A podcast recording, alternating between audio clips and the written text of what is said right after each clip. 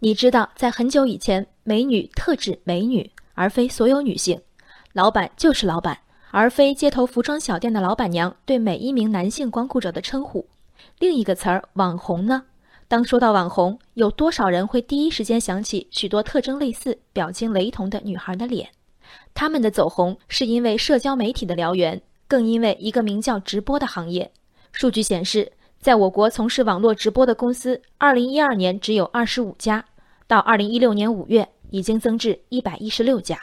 直播的火热直接传导至高校，有消息称，重庆工程学院开设网红学院，将直播技巧、如何录小视频上热门等引入课堂。重庆工程学院昨天回应称，网红学院其实是学校与企业进行校企共建的一个培训项目，旨在解决一部分学生的就业问题。参与学生说。项目课程包括个性塑造、直播技巧、形象设计、表演、心理学和录小视频上热门等，这些内容都由企业统一安排人员进行教学。直播是个中性词，新闻播出、内容推广以及会议、访谈、培训，直播都是有效形式。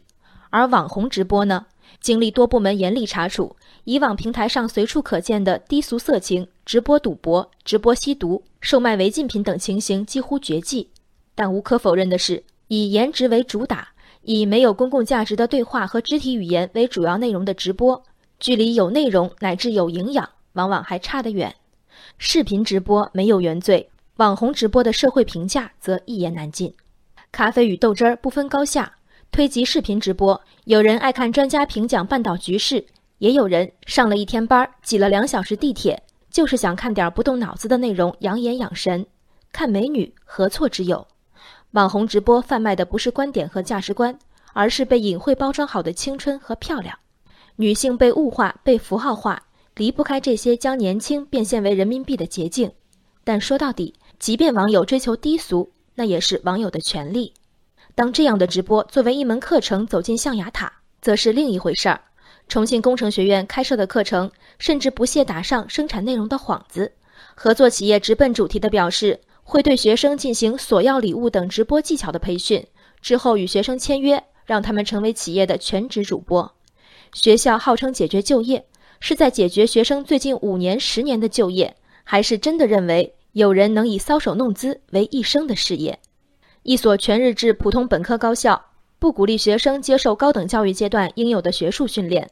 反而授之以渔，推广自拍术和求打赏的心理学。那些年，学校教会孩子们的是端住青春的饭碗，是美色是第一生产力。如果学生自发坐到摄像头前，那是一个成年人或即将成年者做出的人生选择。当学校成为始作俑者，这究竟是在倡导什么样的价值观？宽容低俗是学校的雅量，鼓励低俗则反映学校的水准。人生海海，见微知著。